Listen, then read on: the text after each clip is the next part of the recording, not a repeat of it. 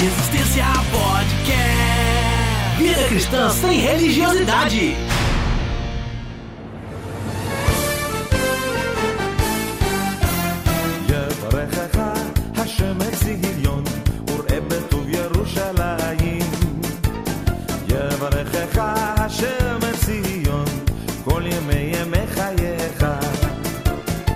Fala Resistência, episódio de número 52 no ar. Já não é de hoje que muitas comunidades cristãs em solo tupiniquim têm passado por um processo de auto-judaização. Isso é fácil de constatar, seja na linguagem de muitos pregadores que exaltam demasiadamente a cultura judaica do Antigo Testamento, nas canções ou nos muitos símbolos usados nos cultos. Que paz enfeitando a cabeça de pastores, bandeiras de Israel, arca da aliança e castiçais de sete pontas.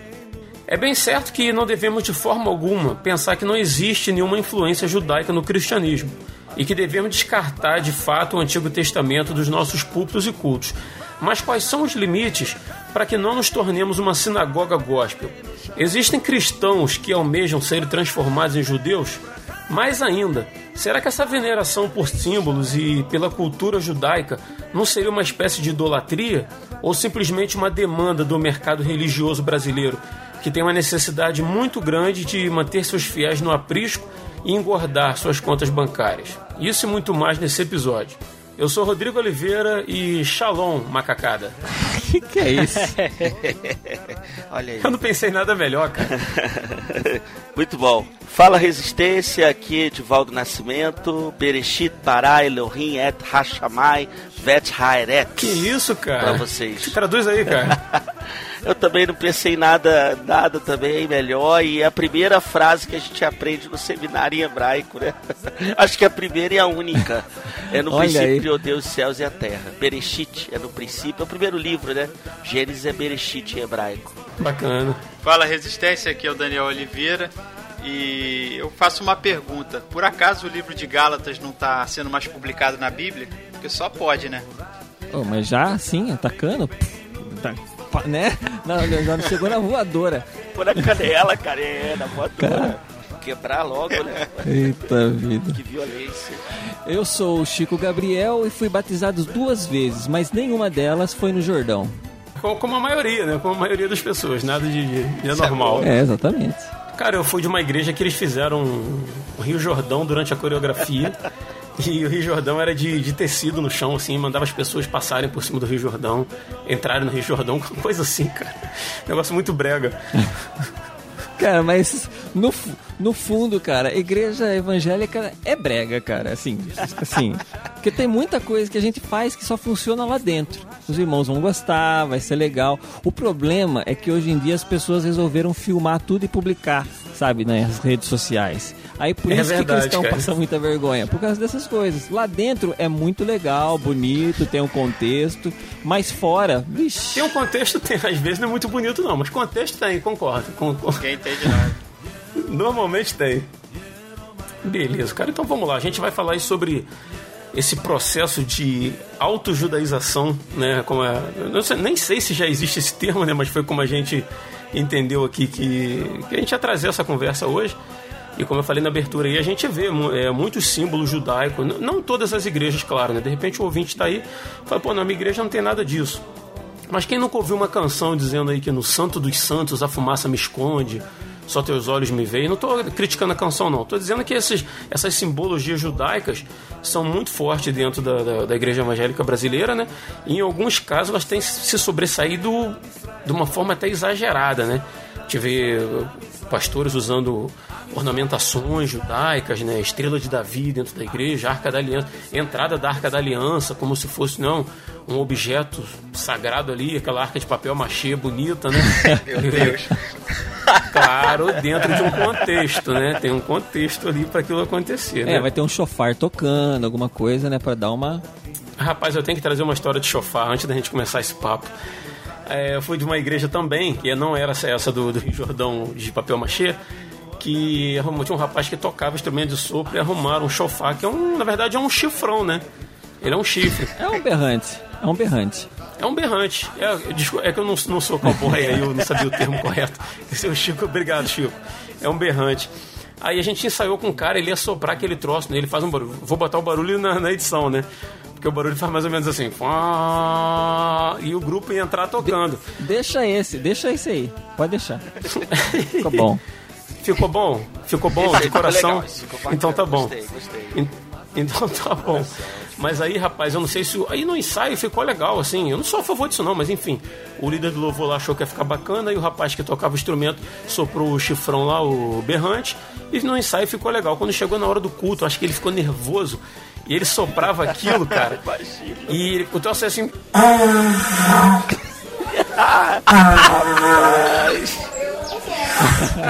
soprando e não ficava bonito. E ele aí ele parava e tentava começar de novo e as pessoas começaram a rir, ele ficou mais nervoso ainda. Até que o baterista se ligou e tocou 3, 4 lá e todo mundo entrou pra salvar o menino. Cara, tem coisa que só acontece com o Ministério de Louvor, né? Que cena cômica, rapaz. Eu tô imaginando aqui.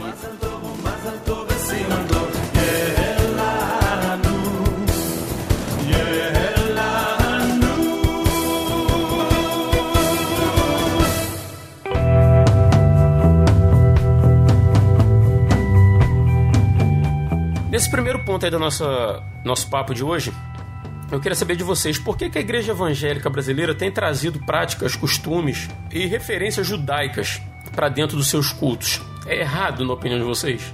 Então vamos lá. Bom, cara, a minha opinião, porque a igreja está trazendo essas práticas, né, esses costumes, essa parafernália toda pro, pro nosso culto, é primeiro porque o nosso culto, né, aquilo que nós recebemos dos apóstolos, ele é muito simplista de simbologia. A gente vai ter o batismo e a Santa Ceia nas igrejas reformadas, né, etc. Nas outras igrejas, talvez um pouquinho mais, no caso da Igreja Católica. Mas na, na, na vertente evangélica, o nosso culto é simples. A gente não tem muito simbolismo. Até porque a nossa questão é, é da fé, né? Os nossos símbolos de fé, o batismo e a própria Santa Ceia, na, eles não representam, eles são, símbolos, né? A gente tem que acreditar que aquele pão representa o corpo de Cristo, que aquele no, na, na, nas igrejas evangélicas o suco de uva, né, representa o sangue de Cristo. E no batismo a água não está selando nada, só está simbolizando aquilo que a gente recebeu, né, de Deus. Então eu acho que essa simplicidade do nosso culto, que vai requerer uma fé de que aquilo que você está participando, né, de você crer que quando você está ali no, no, num culto, no meio de um louvor, no momento de adoração, você tem que crer, né? Já tem que estar ali já ciente de que a presença de Deus está ali e que Deus não, não está ali presente por causa de um ambiente que foi construído para ele estar presente, de um ambiente que foi santificado uhum. para ele estar presente. Não, ele está presente no, no nosso meio, dentro de nós, porque ele nos santificou e porque ele nos separou para isso. Então, quando a gente começa a a ver o nosso culto e o quanto ele requer de fé, né, para você entender de que Deus está presente, de que o teu louvor, o teu bater de palmas, o, o teu cantar, a tua oração vai requerer fé de você para que você saiba que está indo pro, pro, pro trono de Deus, né? E aí, eu acho que quando você traz esses, simbol, esses simbolismos do Velho Testamento, talvez traz aquela ilusão de que você está mais perto de Deus, só que, a nossa, é, só que aquela questão, o nosso culto é bíblico. Foi isso que a gente recebeu dos apóstolos. Essa simplicidade é, visual, é só, é só uma simplicidade visual, porque existe uma realidade espiritual que é plena, que é de plenitude. Né? Onde a palavra de Deus nos diz que o, o Santo dos Santos está rasgado e nós temos pleno acesso a Deus através de Cristo Jesus. Então, visualmente, o santo do, o visualmente o culto do Antigo Testamento, ele dá aquela ilusão de que você está perto de Deus, mas ele é, se, se as pessoas pararem o tempo e estudarem o livro de Levítico, elas vão ver que não é assim. Existem várias restrições para que naquele culto antigo, mas o nosso culto não, embora não tenha a construção, não tenha o tabernáculo, não tenha o a Arca da Aliança, embora não tenha toda essa simbologia, pela fé nós entendemos que o nosso culto é mais pleno, porque nós temos acesso a Deus pelo Santo dos Santos e não temos mais é, a necessidade de usar os recursos de um sacerdote que tinha a sua função no, no Velho Testamento, mas pela fé o nosso culto é, é na realidade espiritual ele é mais pleno. Só que, humanamente falando, o nosso culto é simples demais e talvez isso dificulte as pessoas. O ser humano tem essa carência de tocar, de sentir, de ver alguma coisa para exercitar a sua fé. Só que esse é justamente o desafio do, do Novo Testamento, é exercitar a fé sem que seja necessário ver algo, tocar algo, né? Foi o que Judas, é, foi o que Judas, olha, o que Jesus disse para Tomé, né, que bem-aventurados seriam aqueles que não o veriam ressurreto, não teriam essa oportunidade em vida de ver Jesus ressurreto, mas mesmo assim creram naquilo que Tomé teve dificuldade de, de, de acreditar quando as mulheres disseram que Jesus tinha aparecido.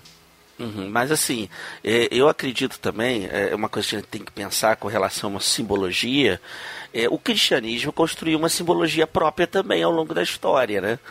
Se você estudar aí após é, é, é a morte dos apóstolos, você vê os pais da igreja, enfim, historicamente você vai ver que o cristianismo vai construir símbolos próprios.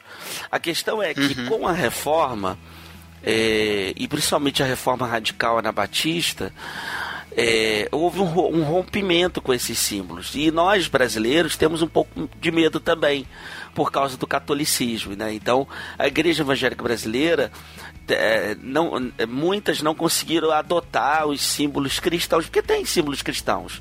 Né? Aquele próprio peixe, o ictus, né? tem dentro lá do, do, do, do peixe, era um símbolo cristão, até os cristãos que estavam sendo perseguidos e, e, e, se reuniam escondidos usavam aquele símbolo para se uhum. comunicar. É, você tem o Quiroa também, que é um símbolo cristão lá do quarto século, se eu não me engano. Então, a, o cristianismo tem símbolos próprios. Mas a gente, ao invés de usar os símbolos próprios do cristianismo, poderia até usar, não há problema algum, mas acaba usando o símbolo do judaísmo. É, eu acho que uhum. há uma confusão também de entendimento. Por exemplo, a Arca da Aliança. A Arca da Aliança no passado, ela tinha todo um simbolismo não só um simbolismo, uhum. mas eles acreditavam que Deus se assentava na arca. Por exemplo, aquele cântico que a gente canta assim é: Ele está entronizado acima dos querubins ou entre os querubins. Tá até falando isso na igreja, né? A gente quando canta esse esse cântico, a gente tem uma ideia celestial, né? Mas quando você pega esse texto no texto bíblico, não é esse é, significado não. não. É a ideia mesmo é a ideia, é a ideia mesmo, mesmo do, do, do, tabernáculo, né? Uma referência da arca. À arca. Isso. É, é a arca com os dois querubins, né, Daniel? E, e Ave se sentava uhum. no meio da arca. A ideia é de que Deus se sentava na arca. E aí é por isso que é entroniza, é entronizado, porque a arca era o trono de Deus, né? Deus se sentava ali. Ele está entronizado entre os querubins ou acima dos querubins. Então tem uns. Cara, eu nunca tinha pensado é, nisso. É, mas esse é o simbolismo do judeu, bíblico, né? Então, assim, teve o seu significado, né? Hebreus vai dizer que isso tudo era sombra né, do que haveria de vir.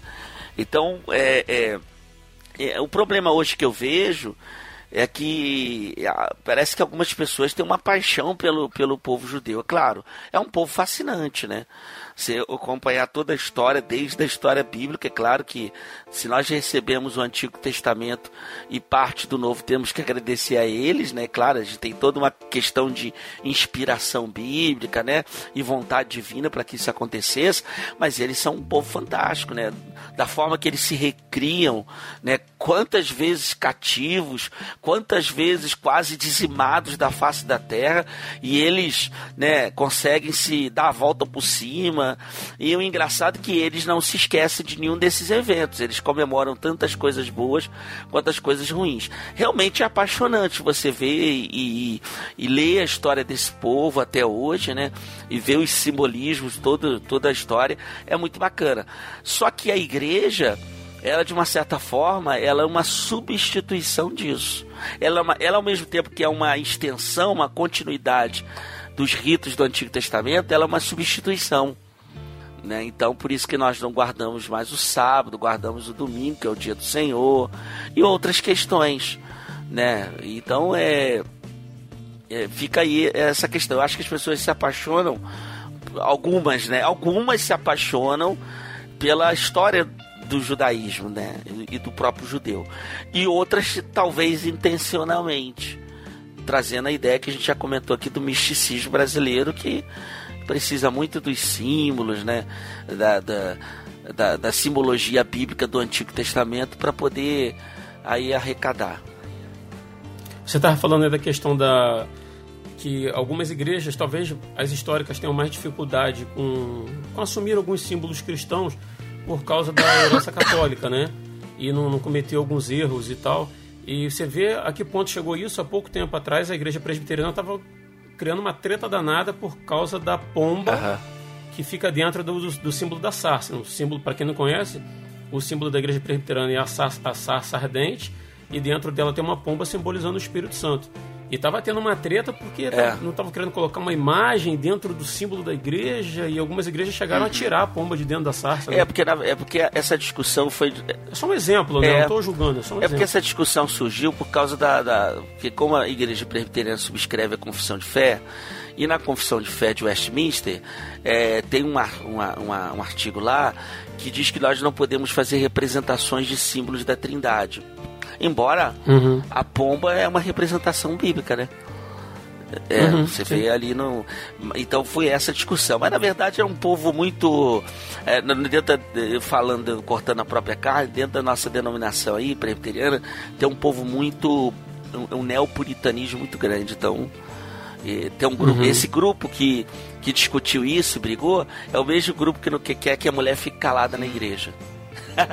pra você ter uma ideia. É, é o mesmo grupo, Tá tá explicado. explicado. Mas assim, é, eu acho que nem tantas históricas têm tanto esse problema, não. Porque você, por, exemplo, você vai ver igrejas históricas que mantêm até vitrais. Tem igreja presbiteriana com vitrais. Né, com, Aham. não, claro que não tem as imagens dos santos, mas tem vários simbolismos. Você pega, por exemplo, no Rio de Janeiro, a igreja presbiteriana de Botafogo, ela é linda, você vai ver os vitrais assim, e tem vitrais com símbolos cristãos. Mas eu acho que as igrejas pentecostais, né, elas que abandonaram um pouco o símbolo cristão. E as neopentecostais util, é, abandonaram de fato mesmo, né?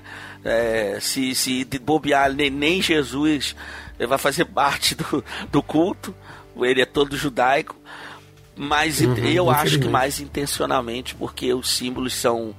É, os símbolos no Antigo Testamento e os ritos do Antigo Testamento são completamente diferentes do Novo Testamento. É claro que eu concordo em parte com o Daniel de que a igreja, ela, o Novo Testamento fez com que a igreja se tornasse mais simples e eu acho que a igreja tem que ser o mais simples possível. E- Entendeu? Aham. E você, Chico? Na sua opinião aí, por que, que a igreja evangélica tem trazido essas práticas judaicas para os seus cultos? Eu penso que. Eu acho meio. Complicado. Eu já parei pra pensar muito nisso, assim. E na verdade eu não cheguei muito a uma conclusão de como. de como acontece, sabe? Porque eu já fui muito contra. Já fui muito. Olhei assim de fora falei, puxa vida, esses. esses apóstolos, esse não sei o que lá, sabe? E você via igrejas fazendo o, o bar mitzvah dos filhos, assim, sabe? Das crianças, dos adolescentes, Eu pré-adolescentes. não né? vi isso não, cara. Tinha Cara, isso mesmo? Não, eu já, eu já fotografei bar mitzvah em igreja de crente. Rapaz, é mesmo? Caramba. entendeu? Exato, é. Rapaz, então é isso que eu quero dizer. Que ponto chegou, hein? Então, aí eu fico pensando até que ponto. E assim, você vai conversar com, com algumas pessoas, inclusive até tem um, um apóstolo aqui na minha cidade, assim, que eu acho que ele, ele tem muito. Eu queria até ter pensado, ter tido tempo e chamado ele para essa conversa, porque eu acho que aí poderia ser um contraponto na, na, na- no que a gente pensa, talvez, né? Pelo menos é, no- é no, do que, na- da maneira que eu penso. assim. Por- até porque ele tem muitas explicações, entendeu? Então, de repente, ele convença a gente ou a gente convença ele, o que eu acho mais difícil. Ah, mas, não, mas assim, ah, eu, eu penso que as pessoas têm essa questão do, do misticismo, da, do, do materialismo, que a pessoa precisa tá vendo, tá fazendo, a pessoa não, não, não consegue às vezes entender muito bem o que é uma salvação pela fé. Tá, eu aceitei a Cristo, sigo a Cristo, tento ser como Cristo e, e sou salvo. Uh, parece isso, parece muito pouco, sabe? Parece, não, peraí, parece que eu não mereço ser salvo ainda. Eu tenho que fazer alguma coisa, eu tenho que parecer que estou fazendo alguma coisa, né? Então, nisso já entra é, jejuns intermináveis e orações gigantescas e, e, e sabe, tantos sacrifícios para que a pessoa sinta que ela é merecedora daquela salvação, né? daquilo que uhum. Cristo prometeu. Então dá uma impressão que a pessoa tenta fazer que as obras sejam maior que a fé. Né? E, e, e, e Cristo já disse que é o contrário, né? A fé ela vem acompanhada de obras, ou seja, você precisa ter a fé para que as obras aconteçam. Né? Se as obras acontecem, mas você não tem fé, elas são obras que não valem de nada. Então, quando eu vejo muito símbolo, muito ritual, muita coisa assim que as pessoas valorizam tanto em detrimento de outras, inclusive, eu fico pensando: peraí, mas será que essa pessoa entendeu exatamente o que Cristo quis dizer? A gente vê na Bíblia uma parte onde Paulo teve que intervir, onde tinha alguns cristãos, novos cristãos ali, achando que precisava da circuncisão, né? Porque senão eles não seriam, sei lá, salvos, não estariam salvos. E, e, e, Paulo já, já mostrou, não, mas espera aí, eu estou circuncidado no meu coração, meu, embora Paulo, ele, se eu não me engano, ele era circuncidado realmente, assim, né, como um, um, um judeu, um, um, judeu romano, se eu não me engano. Mas ele, ele falou que a circuncisão importante seria aquela a, a circuncisão do coração, ou seja, o corte da carne do seu coração. Né? Quando quando fala que tudo isso, uh, todos esses ritos, todas essas coisas eram sombra da, de Cristo, uh, tem um valor muito grande, porque eles mostravam algo que estava para vir lá na frente. Então, se você observar todos esses ritos eh, judaicos, da, da, comunidade judaica em si, no, no Velho Testamento, eles apontavam para Cristo. Né? o problema é que Cristo já veio, o Messias já veio, já se cumpriu aquel, aquilo. Então, o que me passa a impressão, às vezes, é que as pessoas. Uh, o filme já passou, mas as pessoas ficam assistindo só o trailer, sabe? Uhum. Uma coisa assim. Então acho que não tem muito valor. Assim, veja o filme. Você não precisa ficar vendo, não, mas o trailer parece que é mais legal, sabe? não, o filme tá lá. Exatamente, é. Não, mas não nesse. É, não Cristo, nesse. ele já veio, Verdade. já se manifestou e ele já cumpriu a Verdade. obra que ele iria cumprir. Então, aquelas representações antigas não têm o valor que tinham naquela época. Não tinham o valor que tinha de representar, de, de, de indicar a Cristo. Então, para mim, eu, eu vejo que tem um desvalor muito grande. Mas as pessoas se apegam nisso por causa da porque, né, a pessoa tem que segurar alguma coisa na mão para falar que aquilo existe, sabe? Eu acho que é. Sei lá. Uhum. O Edvaldo, uma vez que durante um podcast falou uhum. uma, uma coisa óbvia, mas que eu não tinha parado para pensar: de que o brasileiro é um povo extremamente místico. Uhum. Né? Sim. E quando a gente, quando a gente é. pensa. E de, e de maioria cristã normalmente oriundo da Igreja Católica, que, que tem muitos símbolos, imagens, a ritualística é muito forte, né? É, talvez as religiões afro também sejam é, religiões de onde vêm pessoas para a igreja evangélica. Como nós não somos um país de, de ateus, né, as pessoas que vêm para a igreja evangélica ou que se tem um encontro verdadeiro com Cristo, vêm dessas religiões que tem essa parte de, de simbologia, de toque, de, de, de você ver a, a imagem, o que está ali, muito forte. Né? Então, de repente, até por uma falta de, de conhecimento, por, por ignorância mesmo, né? A pessoa tenta, vem para a igreja e, e traz essa, essa carga junto com ela, né? Assim, por pura é inocência, pessoa... mas traz, né? Verdade. É, de uma certa forma é o que a pessoa está acostumada, né? Então ela, é, é, é, tipo, se não for assim, parece que para ela não tem valor. É, é, estranho. A gente critica muito a igreja, algumas igrejas neopentecostais, assim, por causa dessa coisa de ou rosa ungida, ou sal, uhum. ou ou, ou garrafa d'água, ou mas são símbolos que as pessoas se apegam e, e conseguem materializar a fé dela. de uma certa forma. É, é, é, eu particularmente acho estranho porque eu sei, eu, eu, eu sei que eu não preciso disso, né? Mas as pessoas não. E, e olha que eu, eu, eu, eu, penso que você, inclusive, tem razão em dizer assim da, dessa questão mística do brasileiro, porque, bom, eu fui católico durante bastante tempo, assim, minha mãe também. Eu tinha uma tia minha que era benzedeira, né? Então ela tinha muitas coisas, assim, tinha umas coisinhas de galinha de arruda que ela usava para benzer. Ela tinha um, um, negócio que ela fazia, ela colocava um, pegava um copo de água, colocava, quando ela ia fazer as orações dela pra gente, assim, colocava um copo de água na cabeça da gente, assim, e aquele copo começava a sair umas, bolinhas assim, sabe? Parecia que estava fervendo aquele copo enquanto ela orava. Uhum. Então era um sinal, parece que, sabe? Você via aqui e falou: não, tem que estar tá acontecendo um milagre. Se está acontecendo isso daí, um milagre deve estar tá acontecendo. Né? Então, quando você vê a coisa, parece que ela está acontecendo. Enquanto você não vê, parece que não.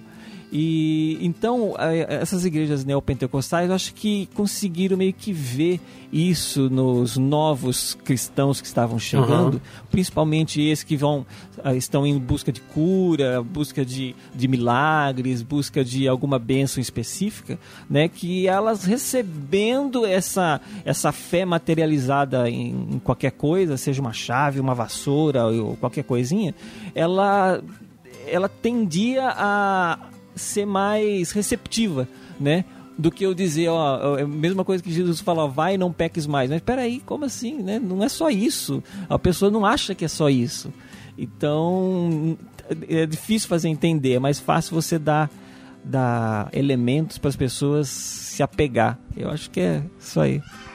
É, no capítulo 4 de João, onde tem aquela conversa né, de Jesus com a mulher samaritana, e Jesus faz uma frase que é, que é muito conhecida, né? Diz uma frase para ela que ele diz que a hora dos verdadeiros adoradores estava se manifestando, né? E que eles adorariam a Deus em espírito e em verdade.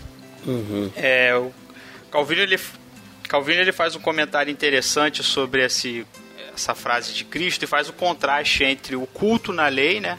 E o culto que Cristo já estava projetando, Isso. né? Com, com o seu advento. Aí ele pergunta: o, os pais, né, os antigos pais, e por acaso eles não adoravam Deus espiritualmente sob a lei? Aí ele responde: Visto que Deus é sempre imutável, ele não aprovou desde o princípio do mundo qualquer outro culto além daquele que é espiritual e que se harmoniza com sua própria natureza. Isso é sobejatamente atestado pelo próprio Moisés, que declara em muitas passagens que a lei não tem outro objetivo senão que o povo se una a Deus com fé numa consciência pura mas declara-se ainda mais claramente pelos profetas quando atacam com severidade a hipocrisia do povo, porque pensavam que satisfaziam a Deus quando realizavam sacrifícios e faziam uma exibição eterna. Mas enquanto o culto divino sob a lei era espiritual, o mesmo estava envolvido por muitas cerimônias externas, que se assemelhavam a algo carnal e terreno. Por essa razão, Paulo chama as cerimônias da lei de carne e os elementos desprezíveis do mundo. De igual modo, o autor da, da Epístola aos Hebreus diz que o santuário antigo, com seus acessórios, era terreno. Assim, podemos com justiça dizer que o culto da lei era espiritual em sua substância, mas com respeito à sua forma, era algo terreno e carnal, pois a totalidade daquela economia, a realidade da qual agora se manifesta plenamente, consistia em sombras, né? Então a gente vai ver que Cristo, quando ele vem ao mundo, ele ele vem trazer a realidade, né? Ele vem sobrepujar aquilo que ainda estava preso pelo, pelos elementos ritualísticos, né? Cara, a, é só a gente olhar para o próprio tabernáculo, o sacrifício, a gente tudo isso a gente leva para Deus, né? A gente falou aqui sobre a entrada do, do, da Arca da Aliança. Não tem mais sentido nenhum, cara. Tipo, a Arca da Aliança representar a presença de Deus, sendo que o próprio Jesus disse que ele derramaria, o João Batista pregou incessantemente que Cristo derramaria o seu Espírito Santo, o Espírito de Deus sobre os homens.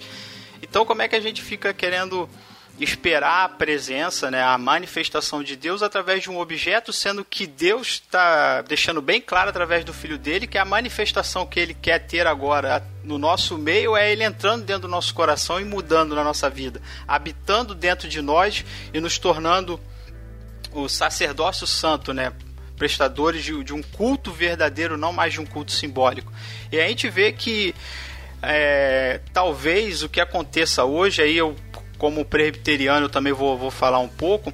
Eu acho que hoje falta na, na, nas igrejas, já que a gente está tão preocupado com o estudo da palavra e, e ensinar as pessoas o real sentido de, do que é ser cristão na, na, na, na graça, às vezes é, eu acho que falta uma discussão do que é o culto no Novo Testamento, como nós devemos nos apresentar diante de Deus, porque a gente sabe que a gente, ah, eu sou o templo do Espírito Santo, beleza, mas quantos vão a fundo no entendimento disso? O que que isso significa? Tá, eu sou o templo do Espírito Santo, mas quando eu estou reunido com os meus irmãos, eu estou reunido para quê?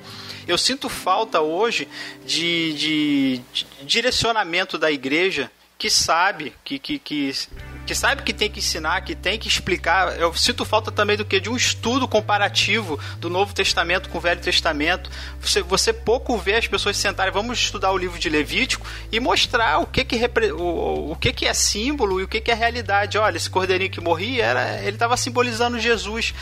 Eu acho que falta falta da, da, da, da igreja, da, da parte que cuida da educação dos crentes, que que tem que zelar né, pelo crescimento e pela maturidade espiritual e maturidade racional e conhecimento bíblico, enfatizar isso. Porque a gente não, não, não se enfatiza, não faz esse contraste, não faz esse estudo, e aí a gente vai à noite e fica cantando as músicas do Ministério de Louvor, cheio de referências neotestament, é, velho testamentárias, como se a gente tivesse preso a um culto do Velho Testamento.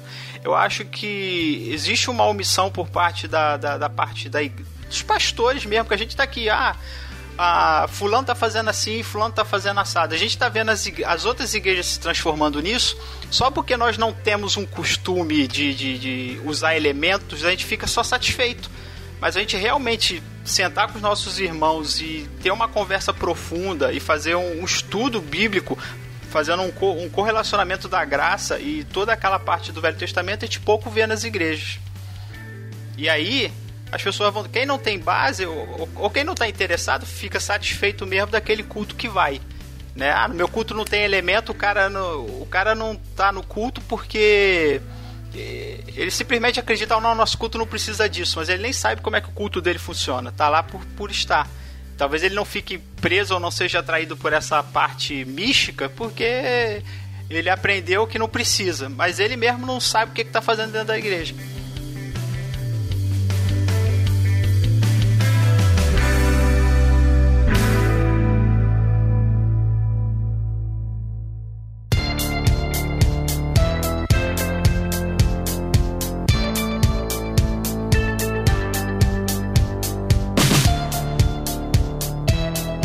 Que, a igreja ela não se conforma com o papel de gentios alcançados?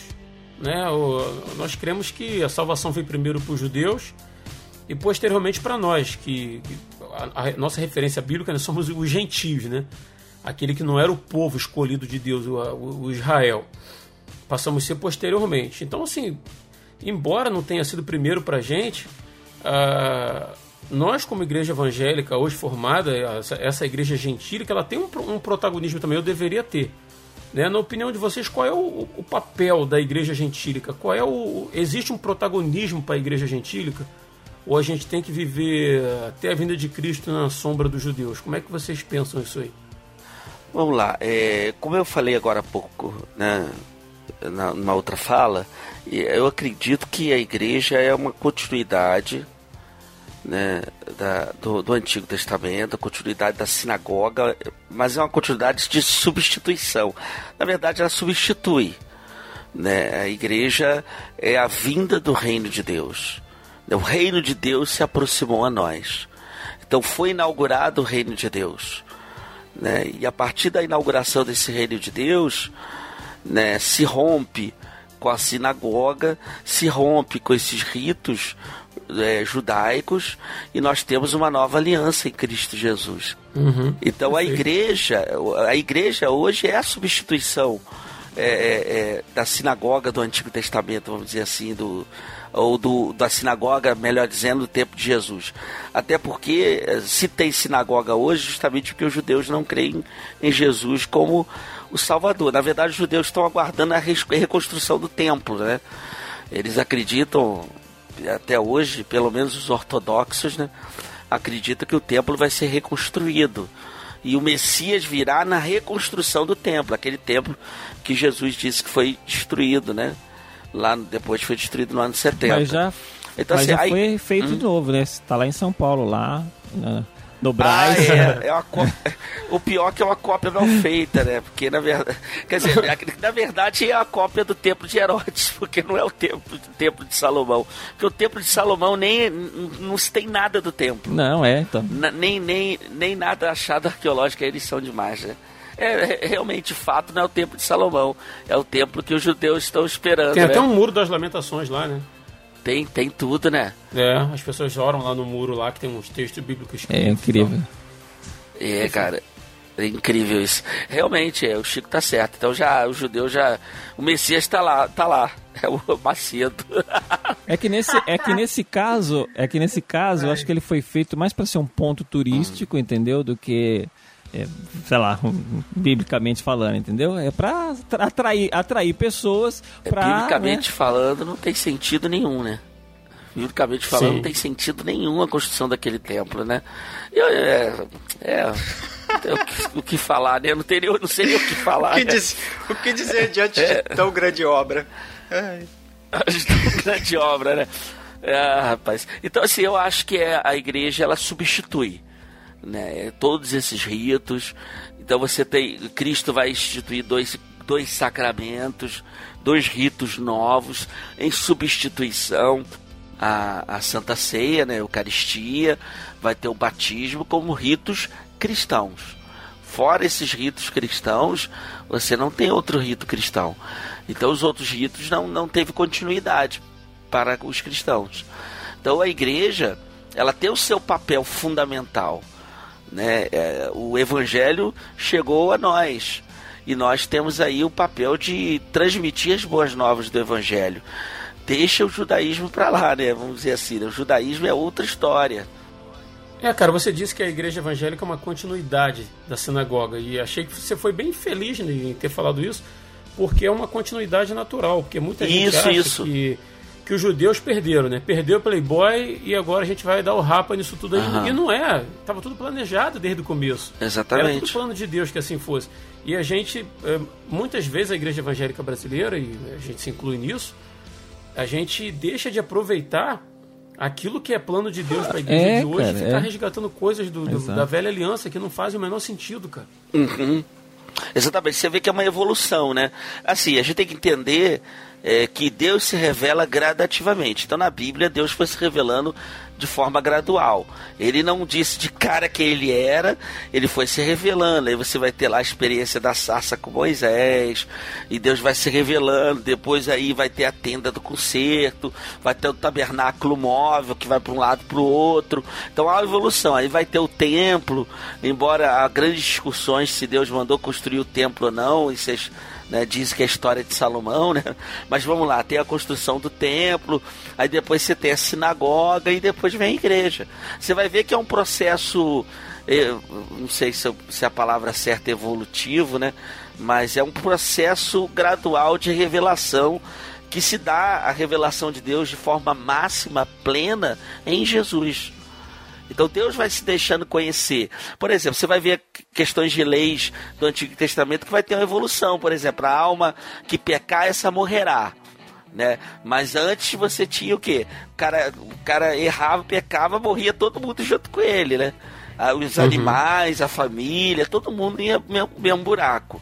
Aí depois você tem uma evolução desse pensamento. Então, a alma que pecar, essa morrerá. Então o cara vai pagar pelo seu, seu erro. E, e então Deus vai se deixando conhecer, claro, que nesse processo de transmi transmissão de Deus ao homem, de se compreender a linguagem de Deus, e aí Calvino, não sei se Da- Daniel conhece uma, uma, um, é, uma doutrina es- estritamente calvinista, quase não se fala, que é a doutrina da acomodação, que diz que Deus ele se coloca como uma ama, né? Como uma babá, né? Que se ou uma mãe, né?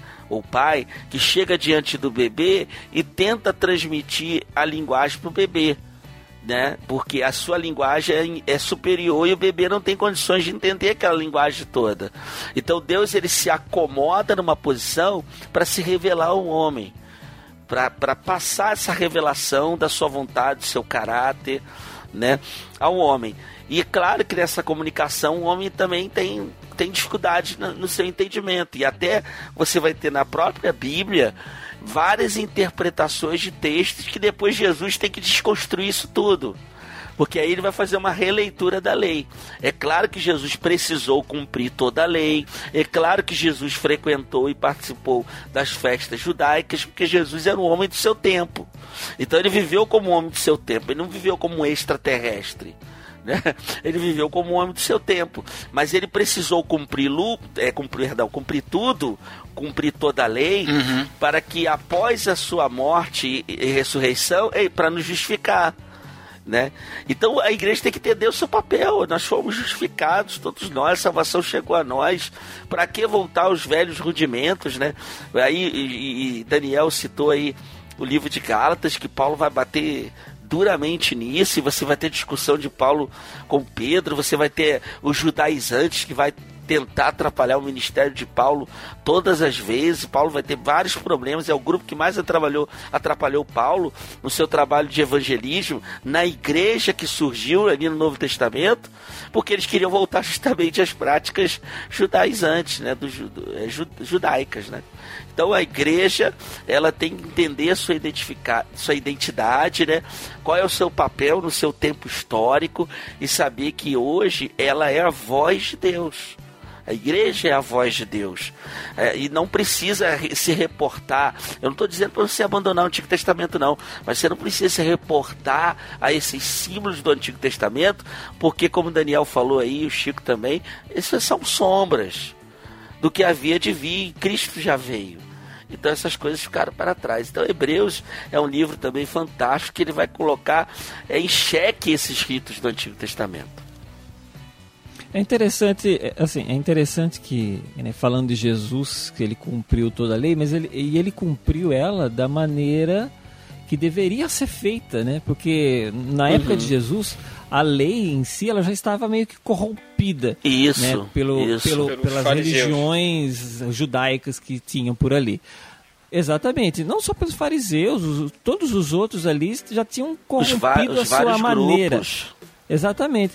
Então, é, Jesus falou: peraí, ó, vocês ouviram e entenderam errado, estão fazendo errado. Isso é, aí. É, o que ela quis dizer, o que meu pai quis dizer, o que a lei quis dizer é isso, isso, isso, isso, isso, né? Então ele não veio para tipo uh, tem, tem muita gente que prega, eu já vi muito crente pregar que Cristo veio para abolir a lei. E não, ele veio para que a lei fosse cumprida da maneira que seria. Né? O que ele veio abolir é o falso entendimento que aquelas religiões tinham. Né? Ele veio fazer, trazer a compreensão correta que aquelas pessoas não estavam tendo. Elas se apegavam em pequenas coisas que não valiam de nada. Eu acho até interessante um texto lá de Colossenses, tá? acho que em Colossenses 2, bem no final, que fala assim: é, os quais têm, na verdade, alguma aparência de sabedoria, em devoção voluntária, humildade e em disciplina do corpo, mas não são de valor algum senão para a satisfação da carne. Então, é, é, quando você vê, você olha assim, né, os, os fariseus, os, to, to, os saduceus e tal, você olhava assim e falava, não, mas eram homens né, que tinham seu valor, mas o orgulho deles crescia exatamente pelo seu, pela, pela maneira que eles encaravam a lei, porque ele, na cabeça deles, eles seguiam a lei corretamente, enquanto todas as outras pessoas estavam condenadas se não fosse por eles, né? Se não fosse para intercessão deles, assim. Então, eu acho que tem que pensar isso também. Cristo ele não veio para abolir a lei, ele veio para cumpri-la e cumpriu a lei e veio demonstrar exatamente como ela deveria ser entendida e compreendida. O que eu vejo hoje em dia é exatamente uma coisa é, é, acaba sendo não um progresso, mas um retrocesso né, da, do entendimento. Porque Cristo veio, falou uma coisa, as pessoas ali de imediato que seguiram a Cristo compreenderam, começaram a cumprir, só que agora vem as pessoas e começam a voltar lá para trás com seus ritos ou tal. É como diz uma música aí, né? Estão costurando o véu que Jesus rasgou. Acho meio. Eita. É perfeita citação. É, e parece que não é, É, e não é, e não é muito diferente de hoje, né? Você vê que temos os modernos aí, fariseus, né? como já diz um hino antigo. Mas assim, é, você vê que no tempo de Jesus você tinha já as interpretações equivocadas do próprio decálogo, né? Então você tinha Mishnah, você tinha Halaká, que eram comentários que se tornaram tão mais importantes do que a própria lei. Embora, assim, Jesus vai fazer a releitura, por isso que ele, essa expressão aí o Chico utilizou bem, né? Ouviste que foi dito, eu porém vos digo, é, é justamente ele fazendo a interpretação correta. Só que assim, é, Paulo vai reconhecer na sua carta aos Romanos, se não me engano, aos Romanos, isso, aos Romanos, ele vai reconhecer que a, a própria lei, nenhum homem teria condições de de, de cumprir. Por isso que foi necessário é. Jesus. É, exatamente.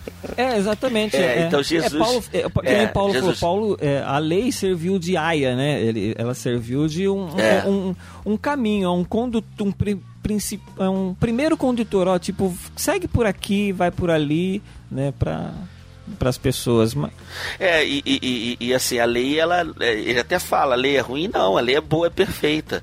Só que a lei, ela acabava que não, a gente não conseguiria cumprir a lei. Ela era muito, muito dura.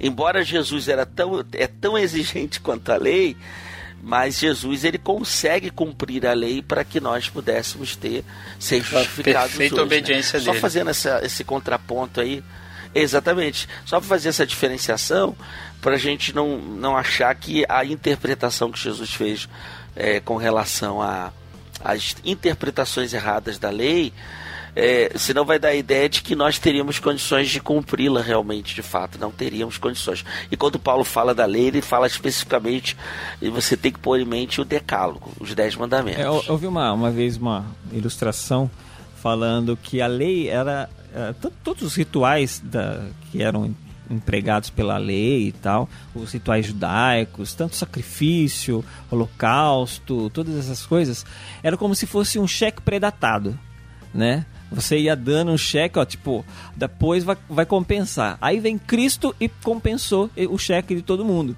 entendeu? E, e a partir dali a gente não precisa mais dar cheque sabe? Não precisa mais, porque Cristo já está lá para garantir o pagamento. Eu não entendi a analogia porque eu nunca usei cheque na minha vida, então eu tô meio perdido aí. Mas tá bom, é... tá valendo. sorte sua, sorte sua. sorte sua aí. Então, esse comentário que vocês fizeram aí sobre a, a interpretação da lei, é interessante a gente ver que quando Jesus está conversando com a mulher samaritana, ela fala uma coisa a respeito do Messias. Quando Jesus começa a falar sobre a vida dela, ela começa a ver que Jesus é profeta, ela pergunta, né? Ela faz um argumento dizendo que eu sei que há de vir o Messias chamado Cristo e quando ele vier nos anunciará todas as coisas, né? É, vão interpretar que ela que ela está querendo dizer com essa frase que quando o Messias viesse ele, tra, ele traria clareza sobre todas as coisas, inclusive a lei, né? E essa questão que vocês comentaram sobre o decágulo que quando eles perguntam sobre Jesus se é lícito o cara da carta de divórcio ou não, eles não estão perguntando sobre Jesus a, como ele interpretava a lei. Eles queriam saber a opinião de Jesus sobre a opinião de, de do, dos fariseus, né? Sobre aquilo que ele, de como eles interpretavam a lei. E é engraçado que Jesus ele não entra, ele não, quer, ele não dá opinião sobre a opinião. Ele vai e entra na, na, na cerne do assunto. Vocês não leram o que, que Deus falou, não? Vocês, vocês não viram o que está escrito lá no livro de Gênesis? Quando Jesus vem e ele fala, ele claro que ele discute os pontos de vista, mas ele está sempre apresentando aquilo que é a verdade de Deus. Porque ele era cheio do conhecimento de Deus, né? O apóstolo Paulo vai dizer isso, né?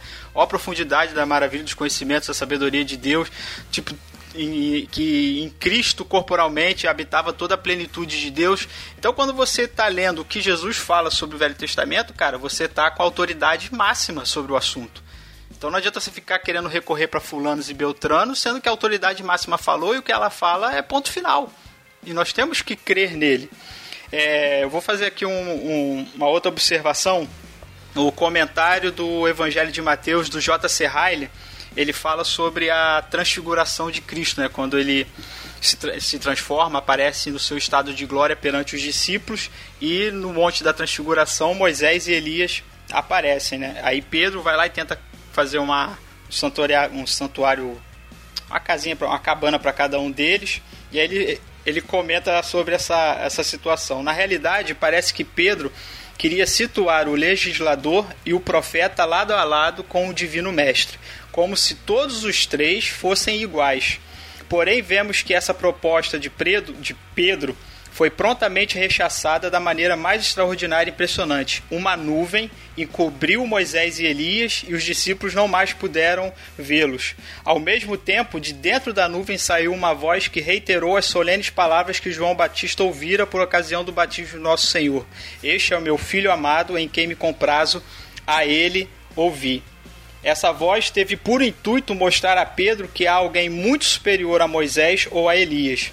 Moisés foi um fiel servo de Deus, Elias foi uma ousada testemunha que defendeu a verdade divina, mas Cristo é muito maior do que qualquer um deles, ou mesmo que os dois juntos. Ele é o Salvador para quem continuamente apontavam a lei e os profetas. Eu não vou dar sequência aqui não porque o texto é bom, mas a galera procura aí depois.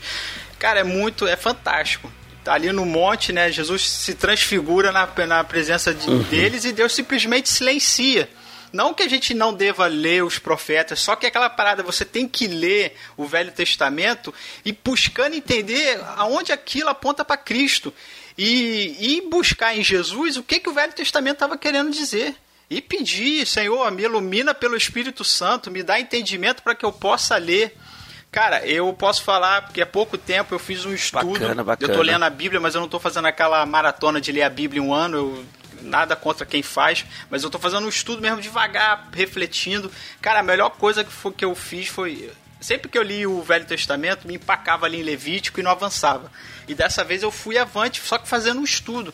E foi muito bom ler aquele, ver aqueles símbolos, ver aquela, aquelas coisas, aqueles momentos, até essa, o que o Edivaldo comentou aí da, da evolução da própria lei. Em Levítico ela é de um modo, em Deuteronômio ela já tem pontos que ela já foi alterada, porque tinham questões que eram do deserto e tinha outras questões que eram na terra prometida. Mas você vai vendo Deus trabalhando no meio do povo e ele trabalhando essa aproximação, trazendo o povo para si e sempre focando ali na, na situação pecaminosa do povo e da necessidade de santificação. E aí, quando você lê e vai compreendendo, você vai entendendo a necessidade de Cristo. E não tem como você fugir disso.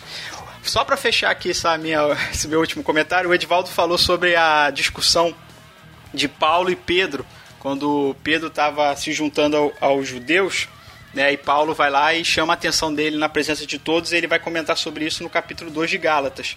E aí Calvino ele comenta sobre essa situação uma parada interessante. Ele fala: "Se os judeus com toda a sua distinção, viram-se forçados a correr a fé em direção a Cristo, muito mais necessário é que os gentios busquem a salvação pela fé. Portanto, o significado destas palavras de Paulo é: nós, judeus, que parecemos exceder aos outros e que, pelo benefício da aliança, temos sempre desfrutado do privilégio de estar perto de Deus, não encontramos qualquer outra maneira de obter a salvação exceto por meio de crer em Cristo. Por que então devemos estabelecer outra maneira para os gentios? Porque se a lei fosse necessária ou proveitosa à salvação daqueles que cumpriram os seus preceitos, ela teria sido especialmente para nós judeus, a quem foi outorgada primeiro. Mas se abandonamos e mas se a abandonamos e não voltamos para Cristo, não devemos de modo algum exigir do gentio submissão a ela. Esse é o comentário de Calvino sobre essa discussão de Pedro com o Paulo, né? E Paulo chama a atenção. E a gente vê isso hoje, cara, na igreja evangélica. Cara, fica claro, é só ler, é só estudar e a gente vê que tudo aponta para Cristo, a nossa necessidade de Cristo. Os judeus, como o Calvino escreveu, não tiveram outra, outro recurso a não ser correr em direção a Cristo e buscar aquilo que eles precisavam. Que nunca eles iam ser obedientes à lei. E aí a gente vê a igreja recorrendo a Claro que tudo aquilo apontava para Cristo, mas por que a gente vai recorrer para a sombra, sendo que a realidade já se manifestou? E a gente fica perdendo tempo. Sim, a gente já tá num, a gente já tá um passo à frente, já tá em outro nível. A gente nível. já tá no outro nível, tipo, a história como o o Chico falou, o trailer já passou, o filme já aconteceu e a gente tá querendo assistir o trailer. Tá na hora de realmente a gente parar e olhar para Jesus e, e, se satisfazer nele, porque a plenitude tá dele, a, o cumprimento do, do, do, do, Não é o sangue do bode, do, do, do boi, do bezerro e do pombinho que vai me salvar, é o sangue de Cristo. Não é mais um tabernáculo onde um sacerdote entra uma vez por ano para poder santificar o povo. É Cristo entrando uma vez plenamente no, no, no, sacerdócio não terreno, mas o sacerdócio celeste e derramando o Espírito dentro de nós. Sabe, a gente fica podendo viver a plenitude e escolhe viver a sombra. E aí, por isso que as, as pessoas ficam assim, presas, né? Presas num, num, num ritualismo, presas numa infantilidade de fé, porque Deus está nos chamando a avançar. E crer em Cristo é avançar. É, não é ficar preso. Não é esquecer a lei, não é olhar para a lei com, com arrogância, mas é olhar para a lei com temor e, e um coração grato de hoje poder ter acesso ao trono de Deus. É, é, é, interessante, voltando àquela parte né, que o Daniel citou da, da mulher lá no poço, né, de Jacó, e porque quando ela encontrou com Jesus ali, ela sabia exatamente da condição, Cristo sabia, descreveu para ela qual era a condição dela, né? Falou, né? Começou a dar umas indiretas, ó, oh, chama seu marido, tal. Ela falou: "Não, mas eu não, não tenho marido", né? A Ló, disseste bem, né? Eu já percebi que você não quer mentir. Jesus falou para ela. Ali ela se encontrou com Cristo diretamente, né? E Cristo falou assim para ela, ó, as pessoas que vêm beber desse poço, elas vão, bebem a água, têm sede e têm que voltar. Agora, se as pessoas souberem da água que eu tenho, a, a, da água que eu posso oferecer, é a água que você vai beber e vai crescer, nascer rios de água viva que vão fluir de dentro e essa pessoa nunca mais vai ter sede. E o que eu vejo acontecendo muitas vezes, por isso que eu falo que é um retrocesso, porque é fora daquilo que Cristo ensinou. As pessoas que se encontram com Cristo, elas são imediatamente satisfeitas, porque se encontrar com Cristo é uma transformação muito grande de vida, né? Porque se você começa a, a você bebe da água de Cristo, essa água flui dentro de você, sempre trazendo renovação e sempre trazendo satisfação e, uhum. e, e, matando a sua sede. Agora, se as pessoas bebem de outra água, parecendo. Se ela fosse ali, ó, mesmo que Cristo estivesse sentado no, naquele poço, ela fosse bebesse aquela água, ela voltaria a ter sede da água, do, do poço. Mas ela bebeu da água de Cristo. Né? Então, às vezes, a gente está bebendo de água que acha que é Cristo porque ele está perto, sabe? Está meio próximo dali, né? Mas não é bem aquilo. É por isso que as pessoas têm sede. Então elas procuram novas coisas, tem que ter umas novas inovações, tem que ter coisas acontecendo diferentes. Elas precisam de mais e mais e de mais e de mais. Sempre tem sede, né? E, e Cristo falou que não é assim. Né? Então eu acho muito interessante essa passagem exatamente por causa disso. Né? Quando os cristãos começaram a se converter lá em os colossenses ou mesmo na igreja de Laodiceia lá, que aí começou a acontecer o que? Os, crist... os judeus se achavam superiores, né? Porque eles já tinham sido circuncidados, alguns guardavam o sábado, outros não sei o que lá, tinham muitos ritos de lei lá. E começaram a querer impor isso também para os gentios que estavam vindo.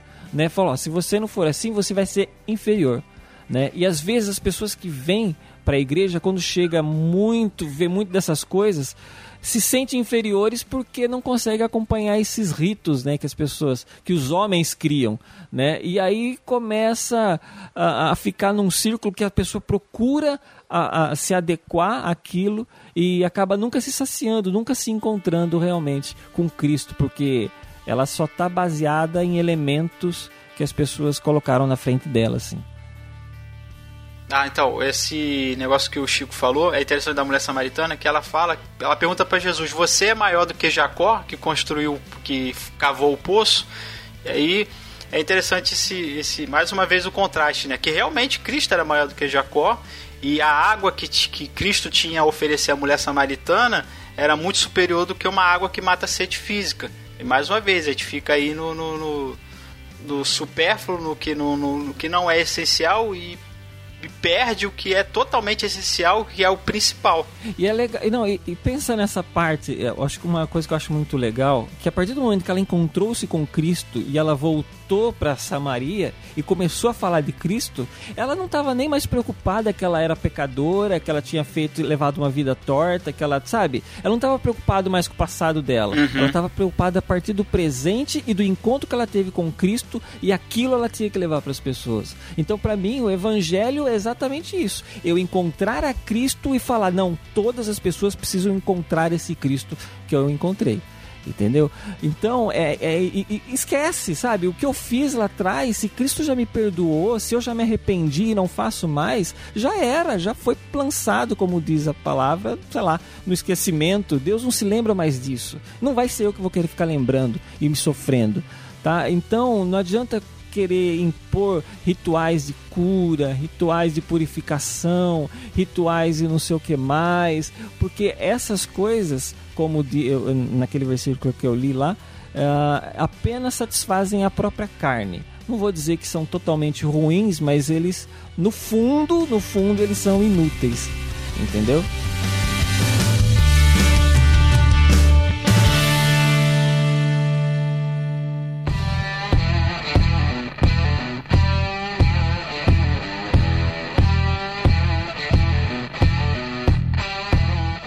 Então a gente viu aí que, de certa forma, a, a igreja brasileira ela sofre de uma certa crise de identidade. Né? Não são todas, mas são níveis diferentes.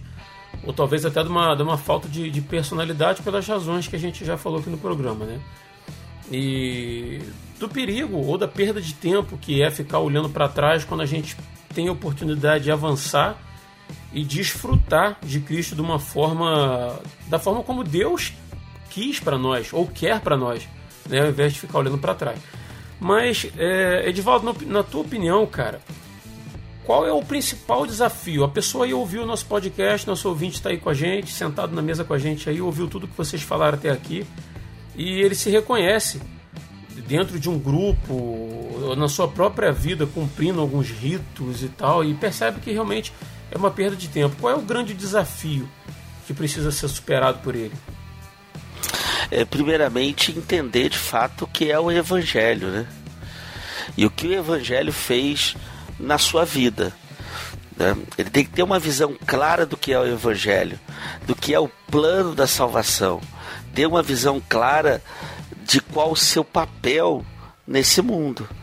A gente precisa entender é, é, o Evangelho na nossa vida. Você é, é, percebe que tem muita gente nas nossas comunidades que frequenta a igreja há muitos anos e muitas, muitas delas não compreenderam ainda o plano da salvação. E algumas nem se converteram, embora tenha anos de igreja. O David Nicholas diz num, numa obra é, O que fizeram com o Evangelho, ele vai dizer isso, que nós pastores e pregadores e, e líderes devemos em todas as nossas mensagens é, pregar o plano da salvação porque temos uma grande possibilidade de ter gente que está ouvindo ah, nas nossas igrejas e nunca se converter. Então, é preciso primeiramente entender é, o plano da salvação na sua vida, o que o Evangelho fez e qual e o que o, que o Evangelho nos é, direciona, direciona a fazer.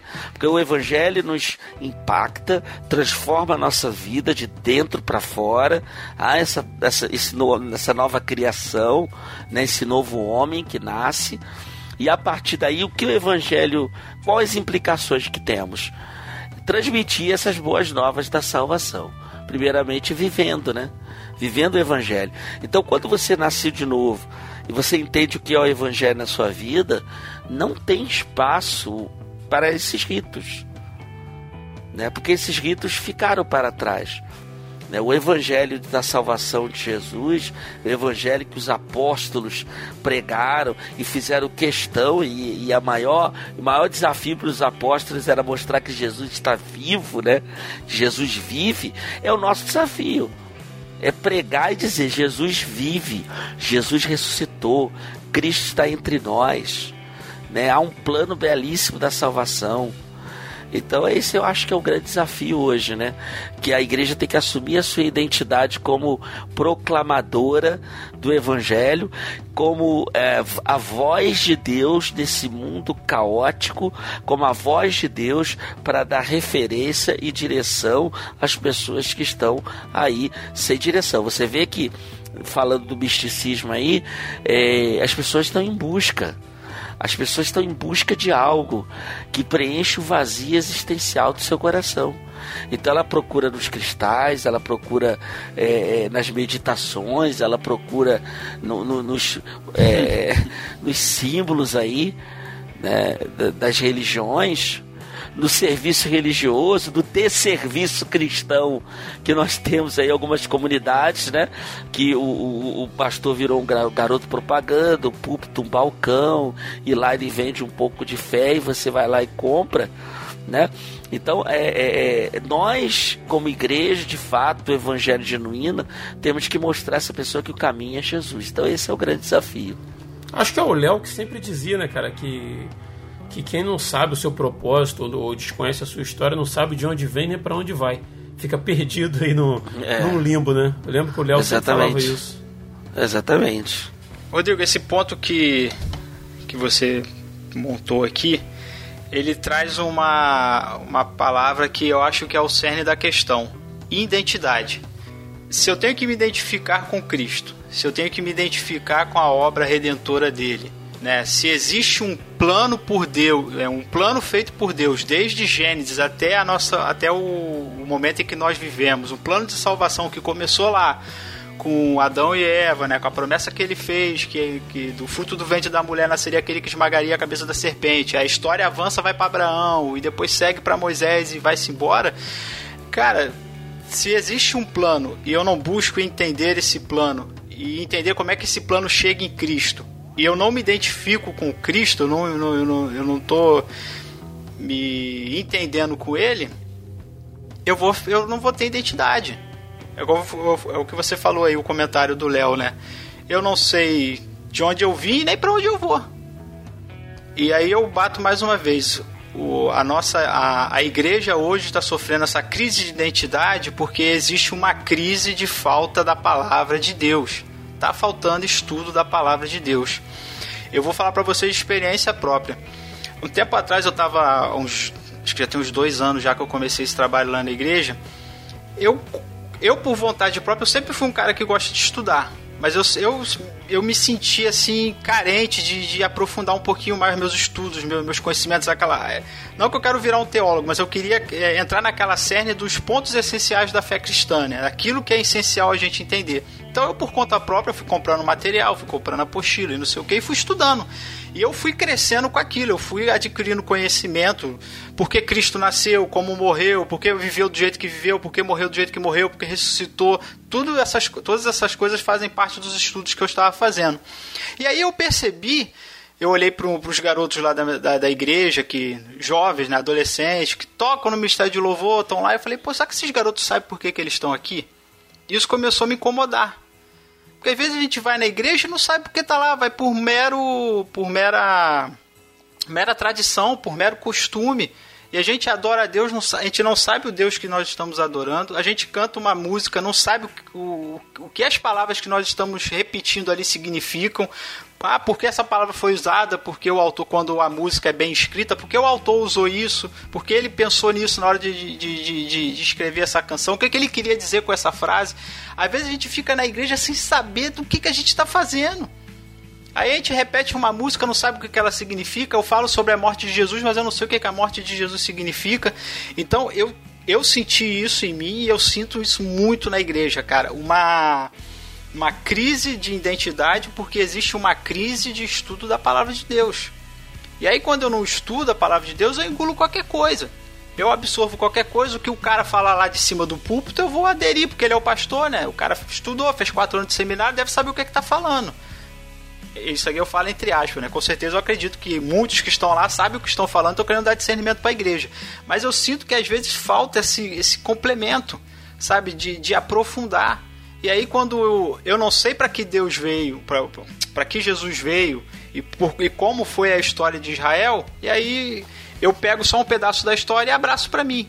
E aí eu fico no sacrifício do Velho Testamento, eu fico na obediência do Velho Testamento, sendo que eu não consigo fazer a ponte entre Jesus e o Velho Testamento. E aí quando eu não faço essa ponte, Jesus para mim não, não, é algo inalcançável, é algo que eu não posso racionalizar, eu não posso obedecer, eu não posso crer. Aí eu prefiro ficar no rito porque eu ainda não fui capaz de entender o, o mais que Deus está me chamando. Então eu sinto é, é necessário um retorno do estudo da palavra de Deus. Cara, abre o YouTube, tá cheio de pastor, tá cheio de estudo. É só é, força de vontade para procurar. Às vezes as pessoas estão acomodadas e querem se justificar, me ensinaram errado. Eu, para mim, essa desculpa pelo menos não cola mais para mim. Eu comecei a correr atrás do, do meu próprio prejuízo e do que estava fazendo eu parar no tempo. Porque quando eu não conheço Jesus, eu não tenho como me identificar com ele. E vou dizer mais, você que está ouvindo a gente aí de repente fala assim, ah, vou pro YouTube, como o Daniel falou, procurar alguma coisa lá para assistir. A gente sabe que tem muita coisa ruim também no meio. Então, assim, sim, vou tomar sim. frente aqui e deixar, se você se você quiser uma orientação a respeito de, de, de pregações, de pastores sérios e tal, entre em contato com a gente pelo e-mail, né, Daniel? Escreve lá no, no resistenciapodcast, arroba resistenciapodcast.com e a gente eu encaminho e-mail para o Daniel, que é um cara que está mais por dentro disso, que tem estudado, é, talvez mais através do YouTube e tal, para te ajudar, dar um, dar um direcionamento aí, tá bom? A gente está à disposição para ajudar. Chicão, fala aí para a gente fechar esse terceiro bloco. Qual é o grande desafio que precisa ser superado? Cara, identidade. Eu acho que essa palavra é, eu acho que ela é muito importante e ela abrange mais coisas do que a gente pensa. Assim. Existe a, a identidade cristã, né, que tem que ser pautada biblicamente, ok. Mas existe uma questão de identidade cultural, que eu acho que o, o, o, o principalmente o cristão brasileiro, as igrejas brasileiras sofrem muito disso, né? O brasileiro em si sofre de uma identidade cultural muito grande, mesmo tendo um, uma cultura tão rica no Brasil, eles tentam importar tudo que conseguem, né? Porque parece que é melhor, né? É, eu acho legal que assim, no Brasil a gente produz muita coisa boa, né? Mas o problema é que outros países sabem vender melhor, né? Então a gente acaba comprando o, que é de outros lugares, assim. E eu vejo, eu vejo isso na música, né? Por exemplo, o estilo de louvor que você vê hoje nas igrejas é importado, é veio de fora. Você não vê quase uma música uh, num estilo mais brasileiro, vamos dizer assim. Né? Você vê um, um louvor que é naqueles ritos, vão ser de, no, no, estilo do Hilson, sabe? Uma coisa assim, porque é, é, o que abrangiu tudo ali e todo mundo trouxe, funciona e vamos fazer todo mundo, sabe? Fica uma coisa bem plástica assim, sendo que nós temos uma cultura muito grande. E quando eu vejo é, essa questão judaica, eu acho que também cabe aí porque a partir do momento que o, a pessoa não tem uma identidade, não tem, não sabe para onde, da onde vem e para onde vai, né? Ela acaba a, a, assimilando qualquer coisa que é entregue para ela e parece interessante, né? Às vezes é, né? Eu não estou dizendo que Hilson é, é, é ruim, não, é, é, é, mas é, mas eu falo assim, mas não é original. Né? Exato, exato, sabe? Às vezes a gente, é, fazendo uma comparação, a gente, a gente se contenta em ser um americano de segunda do que ser um brasileiro de primeira, sabe? É, então, é, é, meio. É, é isso que eu quero dizer. Às vezes a gente acha que pode ser também um judeu de segunda, né? Do que ser um cristão brasileiro de primeira.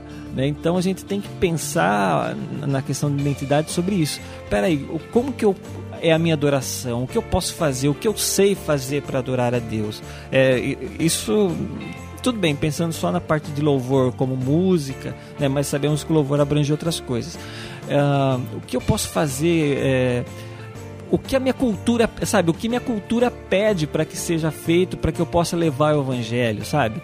Porque uma coisa é eu fazer em Israel, eu pregar para um judeu sabe? Outra coisa é eu pregar para um americano, outra coisa é eu pregar para um índio, sabe? Outra coisa é eu pregar para minha tia católica que é, dirige o grupo carismático da igreja, sabe? Então é, é, diferente, cada um recebe uma abordagem diferente. E se a gente tentar plastificar, a gente não consegue fazer nada direito. Então eu penso assim, a questão da identidade ela é muito importante nesse sentido, entender, né, o que Cristo quer de mim o, o, que eu tenho, sabe? O que eu posso oferecer. Né? E o que mais eu posso assimilar, o que mais eu posso crescer, porque é importante o cristão sempre estar tá crescendo, né? Eu acho uma coisa que o Daniel falou aí, que ele estava falando de grupos de louvor, às vezes está cantando coisas que nem sabe o que está dizendo, só canta porque é uma repetição, né? Ele aprendeu e está repetindo aquilo que ele ouviu né? Às vezes é uma coisa boa, graças a Deus, e, e, e que continue pelo menos assim, né? Mas às vezes é uma heresia e a pessoa não tem como discernir aquilo como uma heresia, porque ela não conhece, né? Ela não, não tem o discernimento, ela não conhece, então ela vai continuar errando porque ela não sabe qual é o caminho certo. Ela faz o errado porque para ela aquilo não é errado. Né? Eu lembro uma vez que eu estava num almoço de, de, uma igreja e eu estava conversando com um jovem, sendo é, uns jovens que tinham de lá da igreja. Lá. Era no, no Bar Mitzvah, não, né? Não, não, não era. E um deles, inclusive, era líder dos jovens, assim, e, e, fazia parte de louvor e tal. E aí, numa conversa ali, né, de Bíblia, e eu falei, então, né, até aquela parte de, de, de, de Isaú, né, que Isaú e tal. Ele falou, mas quem que é Isaú? Eu falei, Isaú, irmão de Jacó. Ah, Jacó. Daqui da igreja? É, eu falei, tipo assim, mas ele falou, não, mas é, Isaú eu nunca ouvi falar. Eu sei, Jacó eu conheço, mas Isaú, cara, não conheço. Eu falei, peraí, você não conhece Isaú? Né? Que, como assim? Você nunca leu a história, sabe? Pra mim é, é tão uhum. básico, é tão escolinha da, das crianças, sabe? É, conhecer essa uhum. história, né? Aí eu falei, pô, cara, prato de lentilha, Isaú, sabe? Peludo. Um, um, um, então, cara. Uma coisa. Prato de lentilha, eu, cara, eu quero. É, era almoço, era um almoço, né? Então, ai, eu achei. Eu, eu, eu, eu sabe, eu, eu, ouvi aqui, eu falei, cara, peraí, sabe como que o cara não, não entende? Uma pessoa que nasceu na igreja. É isso que eu ia falar, né? não era uma pessoa nova na fé, né? Que nesse caso é plenamente aceitável. Não, não era. É isso que é. Aí eu falei, puxa vida. Eu falei, existe uma carência tão grande, né? Hoje em dia, graças a Deus, já se desenvolveu mais. Uma pessoa que, que organiza eventos aí na rua e prega, bem, sabe? Já tem outro, evoluiu. Né? Isso quer dizer, o cara percebeu, não sei se foi naquela, naquele momento, mas ele percebeu que ele tinha uma certa ignorância acerca de alguns assuntos e foi atrás, e se desenvolveu e aprendeu muito e está fazendo um, um trabalho muito legal aí, graças a Deus.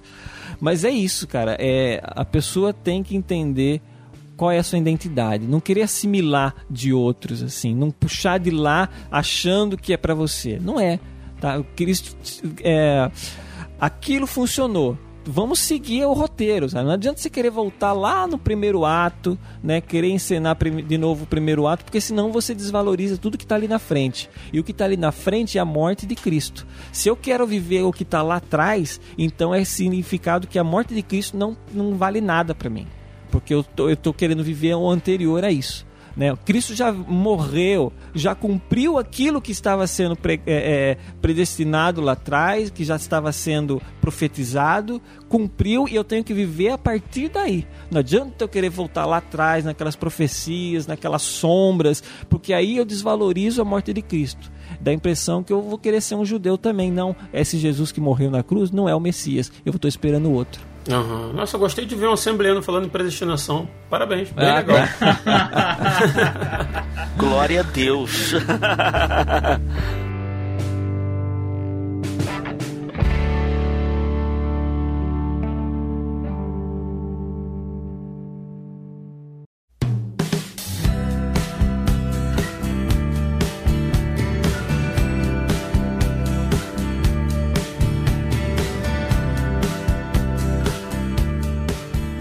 é isso, pessoal. A gente vai caminhando aí para o final desse programa. Vamos para as considerações finais. Queria, de antemão, começar pelo Edvaldo. Eu já comecei bastante com o Edvaldo, né? Em, alguns blocos. É verdade. Aí. E aqui no final também. Vamos manter o padrão, Agradecer né? o Ed aí, porque a gente é. porque esse ano de 2019, a gente, na verdade eu, né, tirando benevolente, decidi dividir um pouquinho aí a, as tarefas e a pauta foi feita pelo, pelo Edivaldo. Chico me ajudou no último programa do ano passado uhum. com a questão da edição, que a gente teve alguns problemas.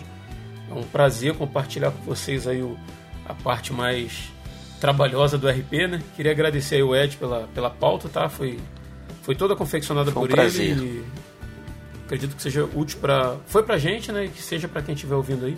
Ed, obrigado pela tua participação, tá bom? Deixa um recadinho para quem está ouvindo a gente.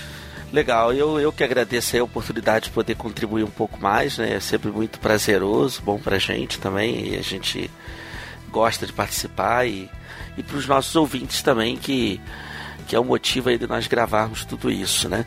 E que você que, que vai ouvir esse podcast, você seja abençoado por essa palavra, que nós, é, toda essa discussão que nós tivemos aqui, é para que você viva o Evangelho de forma plena, para que você viva o Evangelho de forma genuína. Né, e que você não venha voltar aos velhos rudimentos do, do mundo, né, mas que realmente viva de fato aquilo que Cristo te chamou para ser discípulo, servo e proclamador do Evangelho. Um abraço, Deus abençoe a todos. É um prazer sempre estar aí com os nobres desembargadores, como diz o Will, né? É, faltou essa parte louca.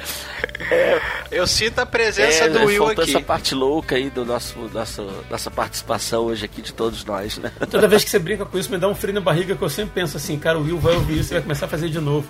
Que ele já parou, cara. Ih, rapaz, ele parou. Vou cortar né? isso na edição.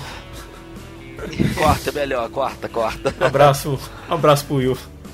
A gente, tá, a gente tá deixando claro que a gente tá com saudade. É, é. Já levou o Will pra jantar na sua casa, Daniel? Foi prometido aí no ar? Olha aí. Ainda não. Ainda. Exatamente, é, já Não levou. esquece não, cara. Tu tá enrolando, né? Tinha uma cláusula de, de- Tinha que acontecer alguma coisa pra eu trazer o Will aqui, não era? Tinha uma condição. Era uma você ir embora do país, né? Tinha uma condição. Era você, era você decidir ir embora do país. ah, tá. Então. Mas Você não calma, foi, não Will. foi, não- Você vai vir almoçar aqui. vai ficar por aqui mesmo. Espera a gente acostumar com a Cecília aqui, Beleza. que você vai vir, poder vir almoçar aqui. Dani, obrigado pela tua participação também, tá? Prazer estar contigo mais uma vez.